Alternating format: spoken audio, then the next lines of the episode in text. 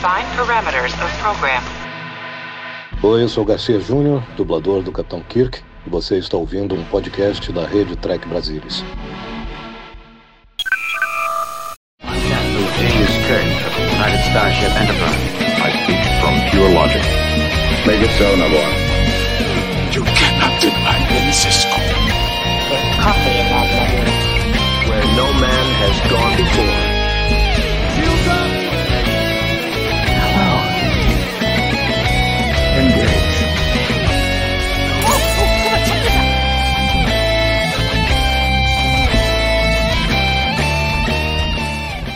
Olá, muito boa noite, seja muito bem-vindo. Estamos começando mais um Trek Brasilis ao vivo, desta vez para discutir o terceiro episódio, que é o quarto de Prodigy, se é que você me entende, Dreamcatcher. Pois é, tem algumas confusõezinhas. Ele, em tese, é o terceiro episódio, porque o primeiro foi duplo, mas o pessoal está contando como o quarto para efeito de contagem oficial. Imagina o padrão da Nickelodeon, que deve separar o, o, o piloto em duas partes, e aí ele passa a ser o quarto. E se chama Dreamcatcher com ou sem espaço. Se você levar em conta o que os escritores, o pessoal no Twitter está falando, é tudo junto. Se você levar em conta o, o título que aparece no episódio, é separado. Mas o que importa é que este episódio traz aí uma introdução, digamos, mais profunda, um aprofundamento da, do que move os personagens principais de Star Trek Prodigy. E para discutir esse episódio aqui comigo, hoje tenho a bordo o cara não vai mostrar, então eu vou ter que falar mesmo. É o Leandro Magalhães e o Carlos Henrique Santos. Tudo bom, gente? Como é que vocês estão? Tudo bem? Tudo bem, Salvador? Tudo bem, pessoal? E você, Carlos? boa noite, Salvador. Boa noite, Leandro. Boa noite a todos aí. É isso aí. Bom, vamos começar. E a primeira pergunta que eu faço para vocês, na verdade, é até uma coisa que eu comentei nas primeiras impressões e o Leandro falou no, no Telegram depois, quando a gente estava conversando sobre spoilers. Esse é o The Naked Time de Prodigy com um formato diferente. Eu queria saber para vocês, é, primeiro, bateu essa sensação mesmo? É, é, é esse, essa é a função do episódio na, na, na, trama da série? E segundo, vocês acharam que ele é derivativo, que ele é muito formulaico? Ou ele tem originalidade ali que vocês falaram, ah, legal, parece uma trama diferente do que, por exemplo, seria o The Naked Time clássico? Vou começar pelo Leandro. Então, Salvador, eu acho que realmente a gente fez esse paralelo né, no grupo de discussão pós-episódio. E eu acho que é válido. É, é, para mim, é, é, o primeiro episódio regular da série. Eu acho que o, o, episódio anterior a esse, ele era como um piloto auxiliar. Ele, ele, acho que ele dava continuidade ao piloto no sentido que realmente introduzia a, a, a Janeway e a, e a Protostar. E mostrava eles se familiarizando até um certo ponto com a nave, meio que tomando as posições deles da nave na situação que eles se encontram no momento. Então, acho que é, o episódio anterior era meio um piloto adjacente, e esse realmente tem, teve um sabor de episódio regular. É, tal qual o Naked Time e o Naked Now, ele tem essa, esse aspecto de ah, o que, que eles anseiam se materializar visual, visualmente logo de cara na primeira temporada. É, então, então teve, teve esse sabor sim. Eu acho que a, tra a trama principal dele no, no, planeta, ela teve um cara bem de Jornada nas Estrelas. Eu acho que a série está fazendo muito isso, né? É, é, ela é meio que um, um cursozinho sobre Jornada das Estrelas, entendeu? E a Janeway é a professora. E os personagens são aqueles que estão entrando na franquia nesse momento, entendeu? Então vai, vai se introduzindo, assim, tem, assim, tem muita coisa expositiva, né, ao longo dos episódios para colocar essas questões na mesa. Então acho que funcionou bem desse, desse lado, entendeu? E enquanto episódio em si foi, foi bem divertido também. Acho que foi uma boa, uma boa continuação daquilo que eles já estabeleceram. Carlão, é, a gente está acostumado a ver é, alguns dos temas que esse episódio explorou. Por exemplo, a questão das ilusões é uma coisa que remonta até a The Cage, né? O primeiro piloto já tinha essas ilusões. Na série clássica, vira e mexe, a gente via esse lance é, de ilusões e, ao mesmo tempo, o uso desse recurso para aprofundar os personagens. O que, que você achou desse uso? Te pareceu um episódio repetido ou um episódio inédito? É, eu fiquei muito com a impressão de episódios que eu já vi antes, né? Eu ficava pensando, vamos isso aqui. Inclusive, nem fiquei muito com a impressão do Naked Time, eu fiquei com a impressão. Tinha horas que eu achava que eu estava vendo um pouquinho de Shore Leave, tinha horas que me remetia um episódio da Voyager também, que eles encontram com uma anomalia lá, que só quer engolir a voz, ele fica mandando mensagem telepática para todo mundo ficar muito felizinho. Então, eu ficava com essa impressão. Mas isso eu não vejo isso como um problema, porque eu acho que o ponto fora da curva aí é que, assim, todos esses, esses meninos, esses quatro meninos, eles não são tripulantes da Frota Estelar. Por mais que, eventualmente, a gente tenha assistido em outros episódios uh, os nossos personagens, que teoricamente são formados na, na, na academia, fazerem alguma bobagem, esses quatro não são. Então, qualquer coisa que seja colocado é, para eles vai ser novidade. Isso eu, eu, eu esperava é, esse tipo de coisa na, na, série. A gente ter situações, bom, como é que um grupo que não tem mínimos de formação dentro daquilo que a gente está acostumado com o universo de, de Jornada nas Estrelas se comporta frente às mesmas situações. Né? Então, acho que ficou com a cara disso para mim.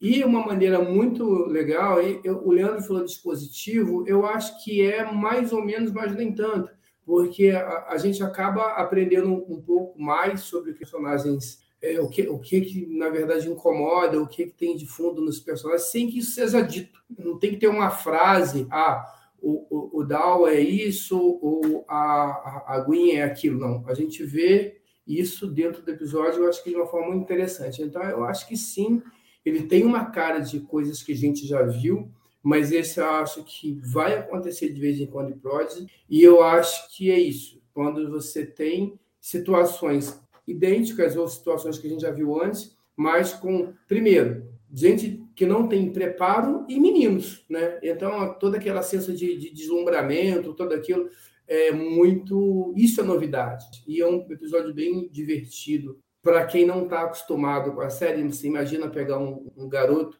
e ver toda aquela correria, tudo, eu acho que isso tem um pouco que a série quer, quer construir. É, eu concordo contigo, e eu acho que mesmo quando eles fazem exposição, estão é, fazendo de uma forma muito inteligente, com humor. Eu achei muito divertida a cena da Janeway falando da classe M, porque o Dal fala: não, a gente quer um planeta classe A, a gente não quer um planeta classe M. Exatamente. Aí ela é a deixa para ela explicar. Então, assim, o, o, humor funciona bem na série. Uma coisa Exato. que eu queria perguntar para vocês agora, a gente mergulhando no que isso significou para cada um dos personagens, é assim: vocês acham que periga a audiência acabar antipatizando com o Dal? Porque o, o Dal ele é meio que. Ele, ele saiu como o, o, o líder e o capitão lá no piloto, e a gente tem uma identificação natural com ele naquele começo. E agora, de repente, ele começa a fazer cagada atrás de cagada, atrás de cagada, atrás de cagada, e vai desgastando. Eu me sinto impaciente com ele.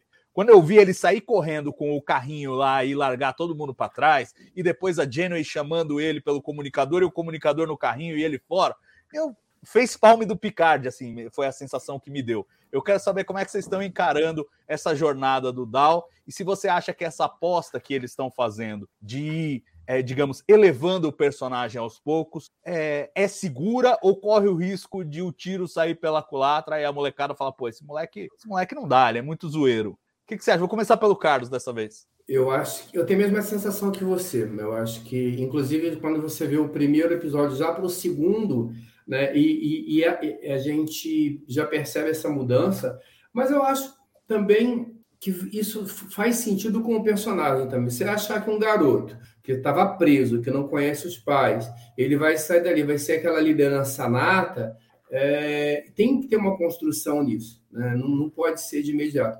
Causa uma antipatia assim, eu senti essa, essa antipatia já no, no episódio anterior, quando ele manda prender a menina e parece que ele está curtindo prender a garota.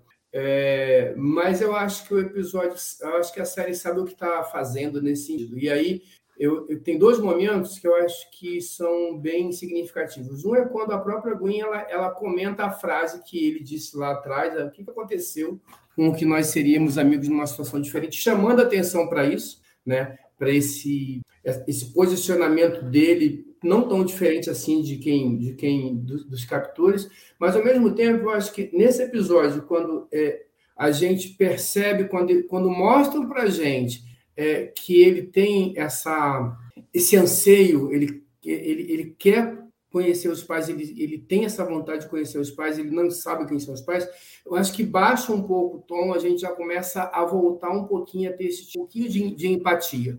Está no, no, nível, tá ali, no nível meio tem que trabalhar, mas eu acho que o pessoal sabe o que está fazendo, e eu acredito que ele vai ir tomando as pancadas aqui e ali. Além disso, né, é claro que por uma questão absolutamente circunstancial, Né? Se por um lado ele saiu igual um louco lá com o Jeep do Picado, igual um louco pelo planeta, acabou que foi ele também que veio trazendo todo mundo de volta. Então, assim, mesmo que de forma inconsciente, não era a intenção dele, mas é ele que acaba trazendo tudo de volta. Então, acho que tem sim, existe essa, essa antipatia, pelo menos eu senti a mesma antipatia que você, mas eu acho que isso é proposital, acho que isso vai ser tra trabalhado, e acho que não faria sentido é, de cara eles a ser. Bom, ah, fiquei preso, né? Estava ali preso no conheço meus pais, mas eu vou ser agora um cara bonzinho, você é super legal, você é o super líder aqui. Acho que não, acho que isso vai ser trabalhado ao longo do, dos episódios, eu acredito. Não, eu concordo com você, mas eu acho que é uma opção arriscada, porque assim, é muito é. no começo para você vulnerabilizar o teu protagonista. Né? Então eu me lembro o pessoal da série clássica com medo de The Enemy Within, do tipo, você já vai mostrar que tem um bicho malvado dentro do Capitão Kirk no quinto episódio, você corre o risco da audiência ir embora e falar: não, esse capitão não dá. Mas eu posso fazer uma coisa, eu, concordo com você, só que a gente tem uma diferença aí, que são os personagens, são adolescentes. Então, se você pegar cada ponto deles, assim, é, a questão do Dal com os pais, a questão da Gwen da, da, aceitação com o pai dela, a questão da, da Rock dela é, é, querer ser aceita, e tem a questão da inclusão, o senso de maravilha também do zero, do zero para são temas adolescentes, são temas que falam com esse público que a série quer atingir. Então, acho que é diferente quando a gente pega lá atrás essa preocupação, e agora é diferente quando a gente pega personagens que são diferentes, que eles estão numa outra faixa de idade, querem se comunicar com personagens que têm essas mesmas aspirações em maior ou menor grau, mas todos esses temas que a gente viu nesse episódio são temas é, que eu diria que são apropriados para adolescentes que estão nessa, ou crianças, indo para essa idade, maior ou menor nível, alguns mais ou menos. Então, acho que o episódio é, a série, nesse episódio, ela tenta endereçar isso, endereçar essas questões desses personagens para esse público que estaria nessa faixa de idade. E, Leandro, o... a gente viu aí, né? É, cada historinha de cada personagem aprofunda um pouco o que a gente já conhecia deles. É, é, é digamos, nada, nada me surpreendeu mas dá uma aprofundada. Por exemplo, no caso do Dal, a gente já sabe que a questão da origem dele é uma questão central para ele, mas agora a gente descobre que ele não, não, sabe nem a cara dos pais, ele não tem realmente referência nenhuma. Ele é, é, um, é, o imaginário dele que constrói esse passado dele de alguma maneira e existe esse vazio. Você sentiu que é, para o Dal e para os outros personagens esse aprofundamento foi satisfatório? Teve algum que te agradou mais? Teve um que te agradou menos? Como é que você viu essa, esse, essa, esse mergulho no, no, no que faz os personagens andarem e se preocuparem?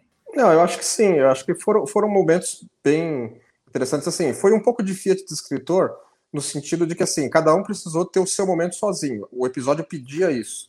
E foi é, é, é, assim, adequado que eles não são uma um grupo, eles não são uma unidade. Tanto é que quando, quando o Dow já sai com o carro, todos os demais vão cada um para um canto. Entendeu? Assim, eles, não se, eles não se sentem uma equipe, eles não se sentem um grupo avançado da frota. E isso é positivo. Isso não poderia acontecer. Tem que ser dessa maneira nesse momento, porque nós sabemos como é que é a situação daquilo lá. Então é adequado que cada um foi para o seu canto e cada um teve o seu momento de ter essa, essa visualizar o que, que anseia, né? No caso do Dow, a gente está falando aqui um pouco sobre que ele está, que ele está irritante, aquela coisa. Sim, é, é, é proposital, é, ele é escrito dessa forma, né? Para daí ter um crescimento, para daí mostrar como é que ele está agora como é que ele estará depois. Talvez não seja a melhor das comparações, mas se você for pensar bem, a Sokatano em Clone Wars, ela começou irritante. Entendeu? Ela não era popular na época, quando saiu o filme piloto da série, né, e a primeira temporada, e ela cresceu demais. Entendeu? Ela cresceu assim para ficar um dos melhores personagens de Star Wars. Talvez o mesmo ocorra aqui, entendeu? Assim, o Dal é colocado dessa maneira e vai crescer muito ao longo da, da série, né? Assim esperamos. Uh, os demais, você vê assim, você já tinha dicas de como é que eles seriam e as fantasias ali aprofundaram isso, né? Tem coisinhas aqui e ali que foram interessantes de pegar, por exemplo, no, no caso do como é que chama o engenheiro do engenheiro Telariano? Jacob. Isso. Então, teve uma frase rápida que indica que ele falou assim: "Ah, essa comida aqui era que nem na na nave Telarita, né? Na Sleeper Ship Telarita. Ou seja, já, a gente já sabe como é que um Telarita foi parar lá sem contexto nenhum sobre o que é a federação. Entendeu? Então, assim, então tem essas, essas pinceladas e essa, a visualização deles, do, do que eles anseiam, foi importante para a gente colocar um, um, uma moldura em torno daquilo que a gente vai esperar essa moldura ter dentro. Entendeu? Então acho que foi bem interessante essa escolha, entendeu? Assim, mostrou os aspectos individuais deles e mostrou que eles estão longe de ser um grupo coeso ainda. É, não, eu concordo inteiramente com você. É engraçado você mencionar do Jen Pog, porque realmente eu acho que foi a história do, do, das, das quatro ali do pessoal que saiu para o planeta, eu acho que foi a mais vazia. Foi a mais, tipo, ah, mais do mesmo. Ele já, já queria comer porque queria comer uhum. no episódio anterior. Nesse episódio ele volta. Mas você lembrou de uma coisa muito importante, que ele ajuda a construir a backstory. Né? Então, eh, digamos, eles não aprofundaram o personagem. Eu tenho uma certa preocupação com ele, eu simpatizo com ele, mas eu acho ele o mais simples, o mais elementar, dos, o menos complexo, o menos tridimensional ali dos nossos, dos nossos personagens principais. Mas ainda assim deu esse, deu esse detalhe adicional que ajuda a ir montando esse quebra-cabeça de como, de como essa turma foi parar lá. Carlão, você. É... Bom, os outros você pega o zero eu acho que assim, ele é martelado como curioso, a gente já tinha visto que medusianos são altamente curiosos na série clássica. Ele insiste nessa, insiste nessa trama, ele gosta de coisas complexas e difíceis de entender. E, o, e a, a Rock Tak é aquela coisa que ela precisa de amor, precisa de carinho, precisa de afeição.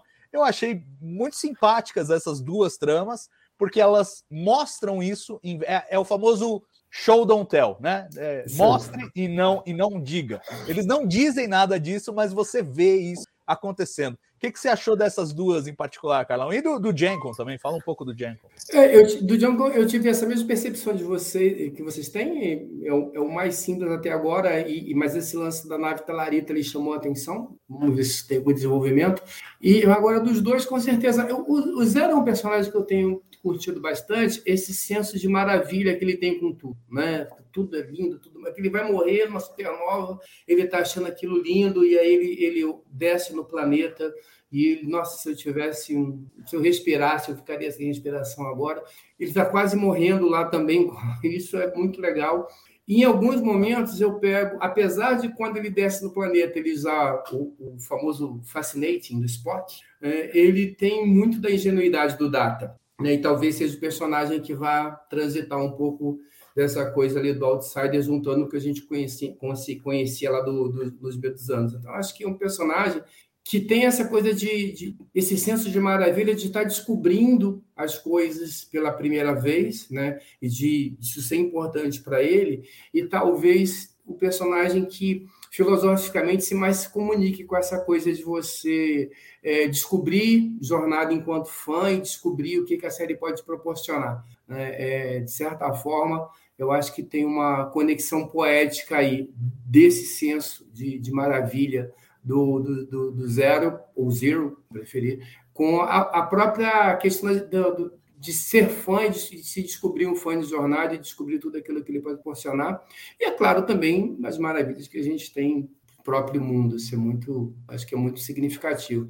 E a, a eu acho que tem essa coisa da, como eu falei no começo, da inclusão. Né? Ela, ela, ela, ela é diferente, né? e por ser diferente, ela sempre se sentiu é, é, no, escanteada, e, e, e, quando a gente percebe isso, né, a, a, é legal quando a gente tem lá no primeiro episódio, quando a gente ouve a voz dela, você já tem um impacto é, entre a voz e a pessoa, e você, putz, é bem diferente. E isso acho que fala um pouco sobre as nossas expectativas, né, sobre aquilo que a gente desenha, daquilo que a gente enxerga é, e um pouco dos nossos preconceitos. E, e, o, e, o, e o episódio agora ele fala um pouco sobre isso também, dessa necessidade que ela tem de aceitação, é, de, de, e como isso a incomoda, incomoda a ela. E muitas e eu acho que essa, esse lance, eu acho que é bem bacana, porque jornada de uma maneira geral, embora algumas pessoas não entendam isso, é, sempre foi muito conectada com, né, com o que acontecia no seu mundo. Né? Então, é a Aurora, enquanto mulher negra, enquanto negra e mulher na ponte da Enterprise. Agora, não vou passar por vários personagens, mas a gente chegando agora em Discovery com, com um casal é, com um casal gay, agora com, a, com o pessoal binário lá, eu acho que isso faz parte. E esse lance também de, tá, de ter essa personagem que, para mim, pelo menos na minha visão, é, representa um pouco daquela aquele adolescente que está ali, que é, o, que é o diferentão, que ele quer ser aceito e, e, sente isso, sente essa dificuldade de ser aceito ali pelo, pelo, pelos seus pares, e isso afeta muito emocionalmente. Isso eu acho que, mesmo sendo uma série, é, em, te, em teoria, não tão é, filosófica assim, ainda assim pode essa conexão com alguma com uma questão que eu acho que é bem relevante. Eu penso que os dois personagens, os dois tem, contam um pouco dessa história e a, a principalmente. E Leandro, sobraram agora os dois, os dois personagens que eu acho os mais complexos, os mais cheios de nuance na série, que são a Gwen, que eu, eu acho absolutamente tridimensional e a gente vê, diferentemente do Dal, que eu acho que eles correm um risco, com a Gwen, eles estão fazendo uma medida muito calculada de ir trazendo ela para uma outra posição, né, saindo da vilania para um outro caminho por meio de revelações e desenvolvimentos.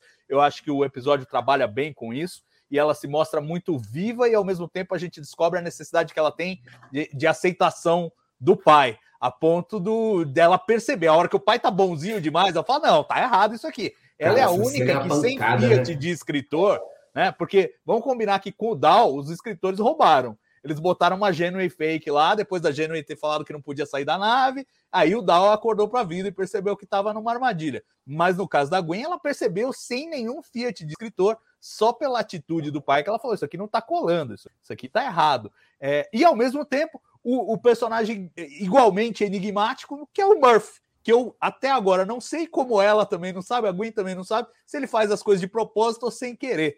Quero que você comente esses dois personagens, Leandro, e o desenvolvimento deles nesse tá, não, eu vou, não, eu vou falar deles, eu só abrir um parênteses para falar do Zero. Assim, o, o Zero, é, ele tem sido um personagem que está se destacando legal comigo, porque a gente espera de entidades gasosas, entidades energéticas de jornada, que seja aquele treco misterioso, né? E os maneirismos dele, o jeito que ele interage com os demais é muito natural, é muito assim, não esperado para uma entidade energética, entendeu? Ele é como se fosse um cara comum. Então isso, isso tem, me, tem me agradado bem em relação a ele. No caso da, da Gwen e do, e do Murphy, eu acho que assim, ela, ela, assim, ela tá sendo muito bem escrita, entendeu? Eu acho que o jeito dela. O, o eu acho que o, o, o, design do personagem é, combina muito com o jeito que ela tá sendo escrita, entendeu? Eu acho que casou bem o, o aspecto de daquele jeito assim, meio guerreira, meio rebelde, meio autoritária. Tem vários meios aí, tudo bem, mas tudo bem. E que ela tá, então, descobrindo alguém que pode existir fora da sombra do pai, fora da agenda de interesses do pai. Ela vai no, gradativamente alinhar a agenda dela com a agenda dos foragidos, os quais ela tem que, nesse momento, entregar para o pai. Né? Então, assim, a maneira com que ela entrega tu, todas essas, essas, características dela para a série, como foi com a, confrontando a, a ilusão, foi muito bem escrito, entendeu? Você vê que, e no caso do Murphy, você vê que o Murphy não teve, não teve ilusão nenhuma, entendeu? Ele estava querendo zoar pela nave, entendeu? Ele, assim, ele se destaca dos demais no sentido de que aí ele sim é bem não convencional, né? Entendeu? Ele, a gente não sabe se ele é, se ele vai ser tipo o, o Scooby da, da gangue, entendeu? Assim, ou, ou se ele é, se ele tá no mesmo nível de ser um adolescente de 17, 16 anos como os demais, entendeu? Então, assim, é, e ele, assim, ele serve como alívio cômico às vezes, entendeu? Ele, assim, ele, ele, é, ele é muito polivalente nesse aspecto, entendeu? Os escritores podem usar ele para é, usar ele como Deus Ex Machina em algum momento. Se o negócio tá zoado, ele cai de cara na, no console Alicars que ativa alguma coisa que vai resolver o problema, entendeu? Ou ele simplesmente serve para dar as risadas no momento. Não, eu acho que tem muito escondido ali, entendeu? Ele não é só, ele não é só para ter emoji engraçado no Twitter, não, entendeu? Eu acho que ele tem, tem um personagem que tem muito potencial para coisa futura aí. Agora, deixa eu perguntar um palpite de vocês dois. É, até agora a gente viu, inclusive pelos comentários do, do pessoal da produção no, no Twitter, é, que existe um planejamento muito sofisticado em torno dessa série, a trama que ela vai seguir. Ó, oh, o Carlos aí com participação especial. É, é a Murphy? É a pequena é a Murphy, É a Murphy do TB. do Carlão. Mas, uh, é, então... The ela... Next Generation. Boa.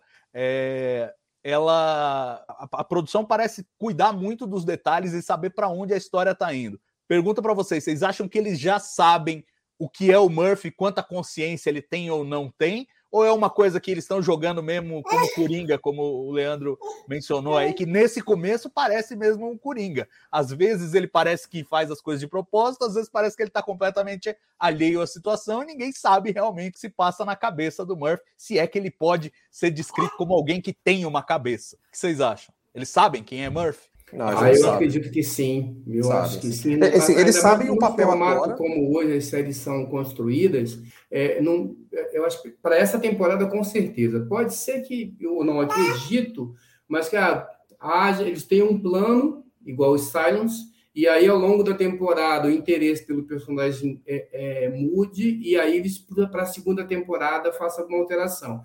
Que, na, na, na pior das hipóteses, mas para essa temporada, acho que eles sabem exatamente. Não, e, considerar que, assim, na, na, cultura de séries de animação desse, modernas, atuais, desse tipo, né, que tem muito, é, e, na, e cultura de animação para televisão, a qual os irmãos vêm, entendeu? Eles produziram já várias outras séries é muito comum para escritor dessa coisa colocar na primeira temporada um, um, negócio que vai ter o payoff na quinta. Entendeu? Futurama fez isso demais. Entendeu? É, várias outras séries, Rick Morty também tem umas coisas assim, entendeu? É, no, Gravity Falls também teve. Tem, tem muita coisa que eles montam que parece que não é nada, mas aí lá na quinta, 45 episódios depois, o negócio faz todo sentido. E, assim, eles são caras tarimbados de escrever animação seriada. Entendeu? Então eu tô confiante que assim, eles sabem muito bem o, o que, que o personagem é, o que, que o personagem virá a ser, entendeu? E, então acho que tem, tem, o, tem o plano que o Carlão citou aí sim. Será um koala. é o koala, é o koala. É o Koala, exatamente. É, vai, vai transcender. É série, já tá, já, tá, já tá o universo combinado já com o Mike McCarran. Agora, é, me diga uma coisa, por falar em dúvidas, né? E a dúvida aí do, do Murphy, o que é, o que não é. Uma dúvida que eu não tenho mais e para mim morreu nesse episódio, já era algo que eu desconfiava, mas agora tá realmente para mim sepultada, é o fato de que a Janeway sabe que esses caras não são cadete nada, né? Ela, ela sabe o que, que tá rolando mas ela usa psicologia para tentar moldar ali aquele pessoal e, e, apontar eles na direção certa sem comandar. Quero que quero ouvir de vocês se vocês também têm essa mesma convicção a essa altura e se vocês acham que a Janeway está sendo bem trabalhada aí como, como um personagem mesmo, porque eu acho que ela é um personagem. A partir do momento que ela deixa de ser uma, uma coisa não senciente que está ali só para reagir a eles e muito pelo contrário, está usando de certos artifícios para guiá-los numa determinada direção, ela deixa de ser um troço bidimensional, passa a ser um personagem pensante. Quero saber se vocês acharam que ela fez essa transição de forma definitiva nesse, nesse episódio. Vai, Leandro, dessa vez. Não, eu acho que sim, entendeu? Eu acho que eh, você nota que ela tem todos os maneirismos da Janeway que a gente conhece, mas isso não é meramente só pelo valor da face, entendeu? Tem, tem um, um aspecto ali que ela tá dando uma de enorme de Joe sem braço, entendeu? Tá, ela tá sentindo o que, que é, qual é que é deles, entendeu? Ela não tem todas as informações que precisa. Então daí acho que o que, o que, que é, e até aí, o que, que ela é enquanto inteligência artificial, né? Ela é uma evolução do que foi o Holodoc em Voyager, entendeu? Ela foi programada totalmente desse jeito, ou, ou está evoluindo desse jeito, originalmente não seria. Existe também muita, muito mistério em torno da origem dela e da nave, né? E, e dela enquanto elemento da, do sistema de computação da nave. Então eu acho que eles eles entregam propositalmente de que ela fica claro, né, que ela sabe que aquilo lá não está como deveria ser. Mas ela também percebeu que assim não é que eles necessariamente têm, são nefastos, entendeu? Eles não estão capturando a nave para com uma agenda de, oculta, sinistra por trás, nada disso. Ela está querendo sentir o que é, que, que é que aconteceu, entendeu? Porque pode ter a ver com a maneira com que a Protostar foi perdida naquele planeta, né? Entendeu? Assim, o que, que é que levou o Diviner lá a criar uma mineração só para encontrar a nave, tudo isso. Entendeu? Talvez ela saiba as circunstâncias que fazem o Diviner estar tá atrás da nave em si também. É, pois é, uma coisa que ficou clara nesse episódio, Carlão, é que assim, é, tanto o, o Diviner, o adivinho, Como queiram, ele, ele tem uma, é, um, um, plano que envolve a Gwen, inclusive, para operar a nave e tal, então ela já mostra uma familiaridade ali. É, e, e, fica claro por que, que ela estava aprendendo certas coisas que ela estava aprendendo lá no planeta, como a gente tem esse enigma da Janeway e qual era a função original da Protostar. Será que, aí vos pergunto, Carlão, que a Protostar pode já ter sido algum plano da Frota Estelar para interferir nesse, nesse na, na, colônia lá penal ou, ou não? Ela caiu por acidente lá e como é que você vê essa, essa interação entre o, o interesse do vilão que sempre quis a nave e a nave tá lá e a Janeway fazer esse, esse joguinho duplo em que ela sabe que não são cadetes, mas ela ao mesmo tempo tenta inspirá-los a seguirem o caminho da frota estelar. É, sobre a Janeway eu tenho, um, pelo menos inicialmente, um pensamento simplista, que é assim, é, sendo uma inteligência artificial, eu acho até que ela, ela é, ela não tem, talvez, essa, a sagacidade de, de, perceber, assim, é muito óbvio que aquele pessoal ali não tem nada a ver com fraude estelar, não são nem cidadãos da federação, então muito óbvio que eles caíram por acaso. Mas é muito óbvio para um ser humano. Ela é uma, uma inteligência artificial e eu acho que até um certo ponto, essas inteligências artificiais, por mais modernas e mais... Ah, capazes que fossem, eles não deveriam ter talvez essa essa eu penso num data, por exemplo, né? Por mais inteligente que ele seja, ele não tem essa perspicácia de não, tem alguma coisa errada, mas o quê? Então acho que essa esse tamanho assim, essa sensibilidade, eu acho que está no ponto certo. Pode ser que a coisa evolua para alguma outra coisa, como o próprio Doc evoluiu em Voyager e passou quase ser um quase não, passou a ser uma entidade ciente, mas nesse primeiro momento eu acho que não Posso estar enganado, provavelmente estou, porque sou péssimo das, de previsões, mas acho que nesse momento eu acho que é muito. É, dá, dá muito.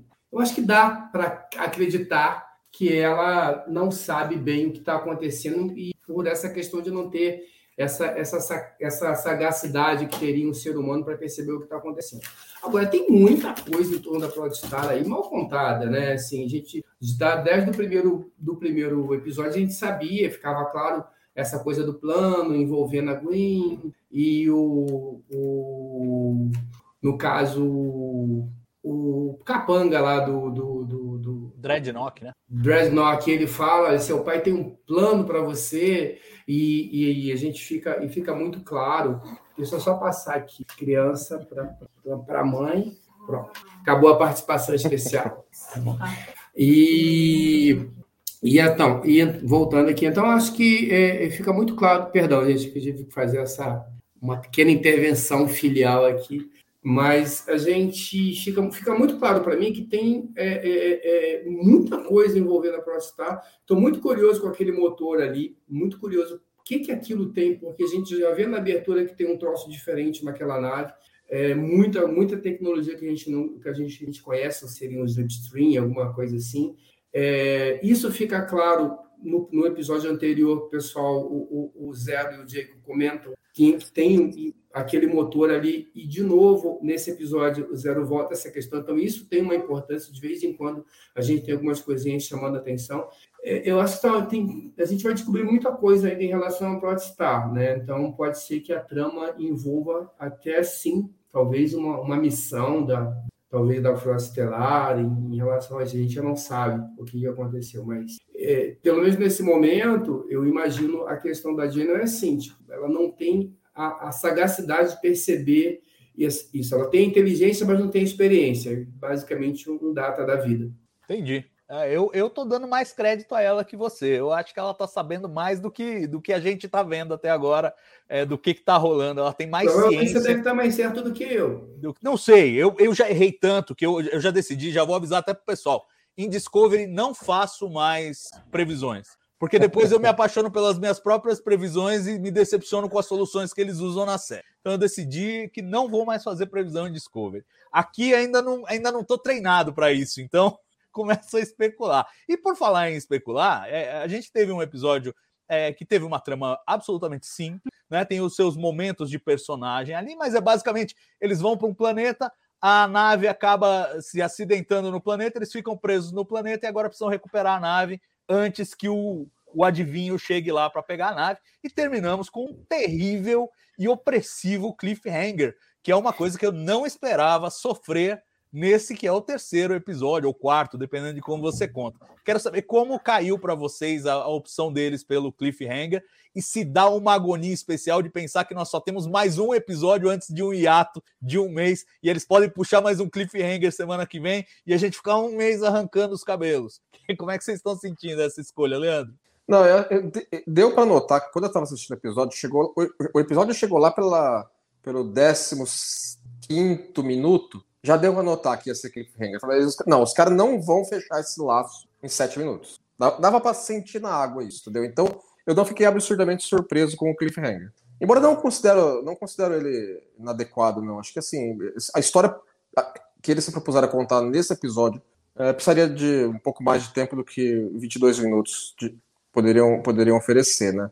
Então não, eu não tive problema quanto, quanto, a isso, não, entendeu? Assim, é, eu acho que caso tenha um segundo cliffhanger, talvez isso não tenha sido planejado para ter. Porque acho que não, eu não sei até que ponto eles teriam planejado ter um hiato nesse momento, entendeu? Porque talvez quem está decidido que teria esse hiato é a, a, a, distribuição, a Paramount Plus, que possa ter falado assim: não, vamos botar um hiato aqui, porque vai entrar Discovery, devido a, a movimentações de datas de estreias devido a toda coisa do, do Coronga, não sei o que, lá, que streaming. Então talvez lá atrás eles não tenham planejado. Então pode ser que tenha um cliffhanger e vai ter que ficar esperar um mês por ele. Ou pode ser que não. Entendeu? Mas eu, eu não vejo eu não vejo isso de maneira de maneira não te incomoda. Não, não me incomoda. O que me incomodava do episódio é que assim, é, eu, fico, eu fico agoniado que os caras ficam raspando a protostar em tudo quanto é lugar, entendeu? Capota, dá barbeiragem, entendeu? Nave novinha. Parece o. Entendeu? É? Nave novinha, os caras já se saindo, né? Entendeu?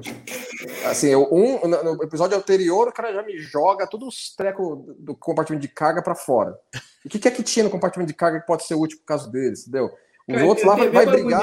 Eles vão brigar na impressora de, na impressora de veículo, entendeu? Aí já arrebenta o, o chanto que é fabricado, aí raspa o casco da nave. Fica uma. Entendeu? É que nem um carro novo, você fica noiado, né? Para não raspar em lugar nenhum. E você, Carlão, você teve algum sofrimento com essa escolha do cliffhanger ou tudo bem para você? se tiver uma semana que vem também, tudo bem? Cara, era bom não ter semana que vem, não, né? Esse não, esse até que, esse até que passa. Um, eu acho que, na, na verdade, assim, o, como o Leandro falou, é pouco tempo para contar a história. Eu acredito que agora eles vão ter um desenvolvimento da Gwen junto com, os demais, e está muito, pelo menos a direção é essa, vão acabar fazendo isso. Agora, e, e é muito, muito não, né? Mas eu, talvez a gente tem aí um, um episódio em que eles vão sim se acertar e na che... no final do episódio vai chegar o Diviner lá e acabou. E aí agora, né? De que lado que, a, que ela vai ficar? Talvez alguma coisa assim, mas para o próximo me incomoda um pouco. Me incomoda um pouco também, não, não também incômodo, assim, uma coisa, mas assim, né? Que ninguém falou em usar o teletransporte para descer o planeta, né? A primeira opção é aterrizar a nave com um bando de moleque que nunca botou o pé numa nave estelar. Então, assim, ah, tá bom. Ah, colocaram lá uma, uma linha, a, a, famosa linha de roteiro que vocês gostam, falava do campo de Thoron, se algum, algum maluco aí for pesquisar, vai descobrir que no determinado episódio diz lá que o campo de Taurus inibe o uso do teletransporte, tal, blá, blá. Então, deixar essa salvaguarda lá, mas eu acho que é roubar no jogo. Também nada que. Eles tinham que descer a nave, tinham que colocar, criar uma situação para libertar a, a Gwen e, e, proporcionar um desenvolvimento que é, chegasse nesse ponto que a gente chegou aí. Acho que foi a decisão, foi, foi por isso, né? Uma decisão que os, os fins justificaram os meios mas não, também não, não acho que, que dê para matar, não. Mas eu fiquei curioso em saber qual a desculpa para não usar o teletransporte. Então, Ou você mesmo matou. E, e, e, acho, acho impressionante que, aliás, é uma coisa que me impressiona semana após semana o nível de pesquisa que esses caras estão botando na produção da série. Tudo tem uma raiz lá em Star Trek e não é uma coisa na cara, não é uma coisa assim, olha, fãs, nós aqui estamos fazendo. Não, é uma linhazinha assim que cansei de ver roteirista roubar com uma linhazinha assim, não podemos usar o transporte por razão X. Mas eles foram pescar uma que já existia e falar, ó, oh, isso aqui é consistente dentro do universo. Eu acho não, e tem outro bom. também. Acho que o, eles pensaram a protestar, aí sim, aí fora do universo, dentro do universo, a, o jeitão da nave indica que pousar ela é muito mais corriqueiro. É, é uma operação corriqueira da nave. A classe Intrepid não, era um negócio meio uh, um evento. Cara, Essa nave não. avião Essa nave é, para corriqueiro pousar mesmo. entendeu? O piloto. tamanho dela, o tamanho dela é compatível com entrar em or, com, entrar, com entrada no- na atmosfera. Ela tem, ela tem uma, uma rampa frontal de carga que indica entrada e saída de veículo terrestre de maneira corriqueira. Entendeu? Então, então, assim, então tá dentro do perfil operacional da nave, entendeu? Sim, mas assim, descer, descer um avião, um bimotor, ou descer um jato, é um piloto é fácil, para mim não é. Então, assim, para cinco garotos não é. Mas assim, dá para viver com isso, né? É só um comentário também, a gente não precisa ficar aqui gastando tempo com isso. É só um comentário, porque aí, para mim, eu acho que o que é, já, já para ser chaves, se eles são e eles são no aprendizado, que valeria o comentário. Olha, não- aí eu acho que valeria o comentário. Nessa situação a gente não usa por causa disso, tá? Mas também não, não, não precisa ficar se degladiando por causa disso, não. Tá lá a linha de roteiro lá, eu vi a linha de roteiro. Mas É, e os caras nem conhecem teletransporte, então não teria nem por que ela explicar por que, que não podia usar, porque, porque não tem. Pode ser. É, ele- eles não acharam estranhos, eles não acharam estranho porque eles nem conhecerem. Saber que tem opção. ser. O que É, me deu não, a, a- a outra minha real.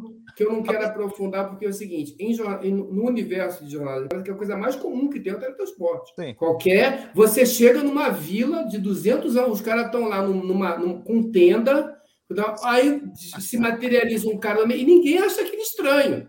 Tá? Então, assim, no universo de jornada, a coisa mais comum é o teletransporte. Mas tudo bem. É verdade. Eu, vou, eu não vou esticar o assunto, não. Vocês têm razão. E Não, sem, não, sem ironia. A, a única coisa que me deu aflição foi ela pousar numa pata só. Ela tem um, um, um pezinho só. Se pousar na diagonal, já vai tombar. É, dá, é, dá uma, dá uma desequilibrada no negócio. Mas enfim, é assim que funciona no geral. tô tentando me concentrar, cara. No geral, eu estou gostando muito da, da, da Protostar e desse, desse cuidado que eles estão tendo com o detalhe, sem deixar o detalhe é, tomar conta da história. É uma coisa muito assim, é para o Carlão ir pesquisar lá o campo de Tornos, que porra é essa e tal, e trazer aqui no TB ao vivo. É para isso, eu acho que eles estão fazendo isso na medida É certa. isso que eu sou pago, né, Salvador? É para isso que você é pago, é isso mesmo, Carlão. Bom, é, já meio que antecipamos aí é, um pouco da expectativa, eu queria comentar. Eu, é, o, o Joinhedo estava perguntando, poxa, mas já vai ter um hiato, e o Leandro, ao mesmo tempo, é, trazendo essa coisa que a gente não sabe muito bem por que, que eles decidiram fazer esse ato, mas a impressão que dá é que a galera tá reagindo muito positivamente, tanto público quanto crítica, à série. Eles tiveram bons resultados de audiência, tanto que estão reformulando um pouco a, a narrativa da contratação dessa série, né? Porque ela tinha, ela saiu com duas temporadas pré-contratadas de 10 episódios cada. E o que é a praxe, foi assim com Lower Decks, é a praxe contratar duas temporadas de animação de uma vez, porque precisa do tempo hábil para você é, depois deixar um ano de intervalo entre cada nova temporada. Mas o que me chama a atenção é que nesse caso eles resolveram reformular e dizer: não, a primeira temporada tem 20 episódios. Então, essa encomenda inicial, que seriam duas temporadas, eles chamaram de uma só, aí vão fazer um hiato depois do quinto episódio, voltam em janeiro com mais cinco, e aí ao longo de 2022 trazem outros 10. Essa, essa reformulação mostra que eles estão apostando muito na série, porque fazer uma tempo, dizer, ó, oh, essa é uma temporada de 20 episódios e naturalmente antecipar a exibição da segunda temporada é uma vontade de mostrar, olha, nós, nós estamos apostando muito nisso. E aí a minha pergunta para vocês é: vocês estão nessa mesma vibe? Vocês acham que Prodigy é o, o primeiro grande, assim, tiro certeiro da, da era Kurtzman? Porque até agora a gente teve produções que atingiram público, não atingiram outro, criaram uma certa controvérsia. Eu não vejo controvérsia em torno de Prodigy, ao mesmo tempo vejo um potencial de renovação de público brutal que eu não vejo em nenhuma das outras séries, por mais que eu goste de todas elas. Quero perguntar para vocês qual é a reação inicial de vocês aí com esses quatro, quatro ou três episódios já exibidos. Leandro? Não, eu acho que o, isso você mencionou bem, né? Acho que o, a, o resultado de percepção do público está sendo bem positivo. Eu acho que foi um resultado de percepção de público até mais rápido do que, por exemplo, Lower Decks teve. Que Lower Decks, quando estreou, tava muita gente cética, muita gente, ah, não, esse treco não vai funcionar, esse treco tá errado, esse treco tá... E aí o Lower Decks foi gradativamente conquistando o seu público, gradativamente conquistando sua reputação, e hoje é considerado, assim, por muita gente que não gosta de Discovery, não gosta de Picard, e gosta do Lower Decks. Então, assim, então isso, você vê que eles já foram conquistados. Prod está conseguindo aí mais rápido, eu diria. Entendeu? Quem está dando chance à série, seja considerando o ângulo que é que assim, ah, eu posso não ser o público, mas eu vou assistir, acabei gostando. Ou eu acho que isso não iria funcionar para o público intencionado, mas estou vendo que vai funcionar para o público intencionado. Qualquer uma dessas duas maneiras de se aproximar da série, o pessoal está percebendo que assim, Prod tem capacidade para ser realmente uma série muito boa globalmente para o fã de jornada e muito boa na intenção que ela tem de fisgar um público que jornada nesse momento precisa e agradar esse público com uma série interessante para eles, entendeu? Então eu acho que está sendo positivo isso, né? Assim, é, eles fizeram esse negócio assim, ah, não, a primeira temporada tem 20 episódios, e a, e a próxima que a gente está contratando é a segunda. Ao invés de ser aquela coisa que foi, não, a primeira tem 10, a segunda tem 10, né? Eu, pessoalmente, assim, acho que isso foi uma coisa que eles. Ah, falar, ó, vamos utilizar esse, esse bom momento para a gente anunciar uma renovação de temporada, mas já dizer que a primeira já foi grande. Entendeu? Assim, essa coisa coisa de decisão de corporativa interna, né? O que eu sinto, o que eu sinto saudade do, de tempos idos dos anos 80 e 90 é quando os estúdios contratavam é, séries de animação com de 65 episódios de uma vez só. É, o, o, número, o número sweet spot era 65, porque aí eles tinham, parece que 12 semanas sem repetir episódio, rep, é, reprisando na TV aberta, né? Por isso que 65 episódios era, era de cara, os caras contavam de cara 65 episódios. Batman Animated Series foi assim, aquelas séries da, da Warner Bros. Animaniacs, Tiny Toons, Tasmania, daquele início dos anos 90 foi assim, as séries, muitas séries da Disney, do Disney Channel naquela época, tudo, tudo assim. DuckTales, a primeira temporada também, foi 65 de uma vez só. Eles podiam voltar isso, né? Pegar 65 episódios de Lower Decks, 65 episódios de Prodigy, ó, tá contratado. Vocês podem escrever, cansar de escrever, velho. Pode ter gente se suicidando aí. Carlão, eu quero o seu comentário, mas assim, 30 segundos, porque se aquele relógio ali passar de 50 minutos, eu vou ficar bravo, porque amanhã, a semana que vem, a gente vai ter que correr mais ainda com o Prodigy. Diz aí o que, que você acha, a recepção geral. E assim, só dando um depoimento rápido aqui, é, meu filho, é, Dodô, 13 anos, ele, ele assiste comigo Lower Decks e Prodigy, mas Prodigy já tá na frente do que ele gosta comparado ao Lower Decks. Ele gosta de Lower Decks, mas Prodigy foi aquela que acertou o coração mesmo. Ele que já tinha assistido Troll Hunters e tal, então a linguagem e o formato é muito familiar para ele. Ele tá curtindo demais. Carlão, fala aí. Só pegando um pouquinho nos detalhes, o tal do título do, do Dreamcatcher tem um, um, um amuleto, né? Estava dando uma pesquisada de cultura indígena que separa os sonhos bons dos ruins. É, e tem um episódio da Voyager que o Chakotay, numa simulação, dá um amuleto desse para Seven, numa simulação no, da quinta temporada. Pegando um pouquinho daquele lance que você falou dos cuidados que o pessoal está tendo ali, eu acho bacana esse tipo de referência. É, sobre a série em si, eu acredito que a, a, os próprios executivos se tenham se surpreendido com o retorno e por isso tenham feito essa, é, essa mudança de, de, de, de, de rota e reorganizado os seus planos. Então, é sinal de que sim, a série está falando bem para o seu público. Eu acho que é uma série que ela tem muito potencial, porque ela está livre daqueles conceitos que a gente está acostumado é, normalmente em Jornada nas Estrelas, mas ao mesmo tempo ela tem um pezinho ali, ela tem tomado cuidado em trazer essas referências, como eu acabei de comentar, e outras. E, e ela, ao mesmo tempo que ela consegue é, levantar temas que são inerentes para esse público que eu entendo que é o público-alvo em termos de idade, ela também tem interesse para um, um, outro público mais velho, um para outro que tem não necessariamente 15, 16 anos. Eu acho que é uma série que tem muito potencial para navegar em, em, em vários públicos e várias audiências diferentes, sim, sem dúvida alguma. É isso aí, Carol. Conseguiu. Faltavam oito segundos e agora eu vou encerrar o programa agradecendo a presença de vocês, lembrando ao pessoal que nos acompanha que, olha, semana que vem teremos duas lives seguidas para falar dos dois episódios inéditos. Vai ser a primeira vez desde 1999 que Star Trek não tem dois episódios inéditos simultaneamente na mesma semana.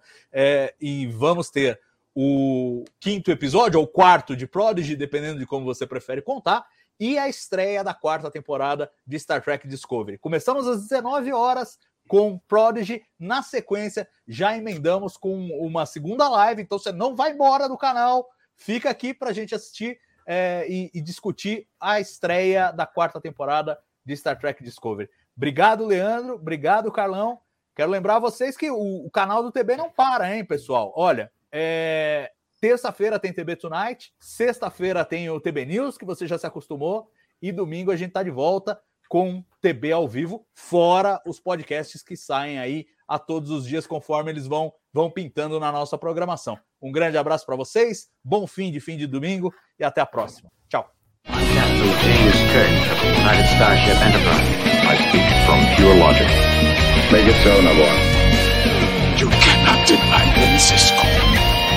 that letter. Where no man has gone before.